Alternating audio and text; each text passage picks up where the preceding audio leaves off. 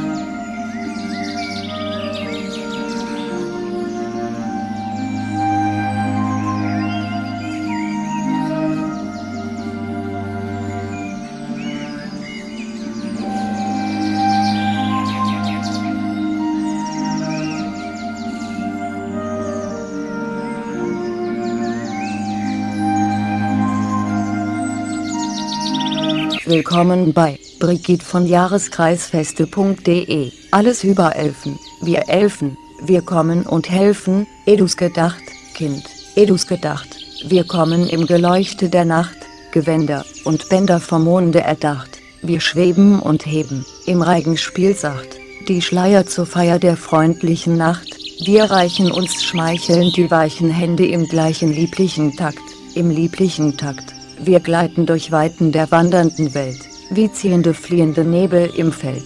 Wir lauschen, dem Rauschen der Quellen. Wir zeigen im silbernen Reigen mit Nicken und Neigen die Zauber der Welt, die Zauber der Welt. Elfen sind im Volksglauben Zwischenwesen zwischen Göttern und Menschen. Altnordisch heißen sie Alpha, angelsächsisch, Elf in Deutsch eigentlich Elbe. Die Edda lehrt nämlich drei Klassen von Alfen, Lichtalfen, Dunkelalfen und Schwarzalfen, wovon die ersten Bewohner der reinen Lichtregion, die zweiten irdischer Berghüfte und Höhlen, die dritten, der Unterwelt sind, nach Snorre Sturleson, im Jahr 1241 der die schrieb, in Alfheim, wohnt das Volk der Lichtalfen, unten in der Erde die Dunkelalfen, beide einander unähnlich in Aussehen und Kräften, jene leuchtender als die Sonne, diese schwärzer als Pech, dunkel und schwarz Alfen stellt er sodann auch den Zwergen vollkommen gleich, und gibt ihrem Wohnort den Namen, Schwartalfaheim also Schwarzalfheim,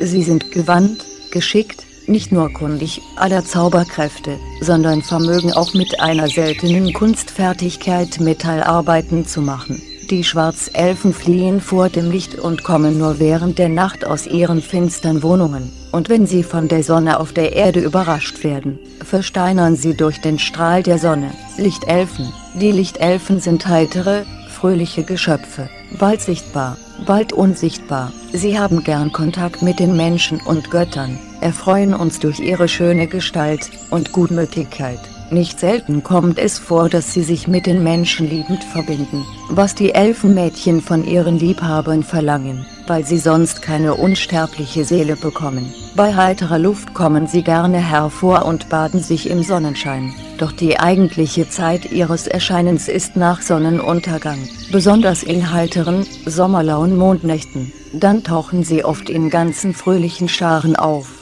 um ihren Freuden nachzuhängen und jede ausgelassene Lust sich zu erlauben. Ihre Lieblingsbeschäftigung ist der Tanz, mit diesem bringen sie ganze Nächte zu, und wo auf einer Wiese ein Kreis von Elfen sich gedreht hat, da wächst das Gras grüner, frischer und üppiger hervor. Wenn man zur Nachtzeit bei Vollmondschein in einen solchen Kreis tritt, so sieht man die Elfen um sich her tanzen, und wird dann gewöhnlich für den Friffel tüchtig geneckt, ebenso, wenn man zufällig in einem solchen Kreise schläft, was Bauern manchmal passiert.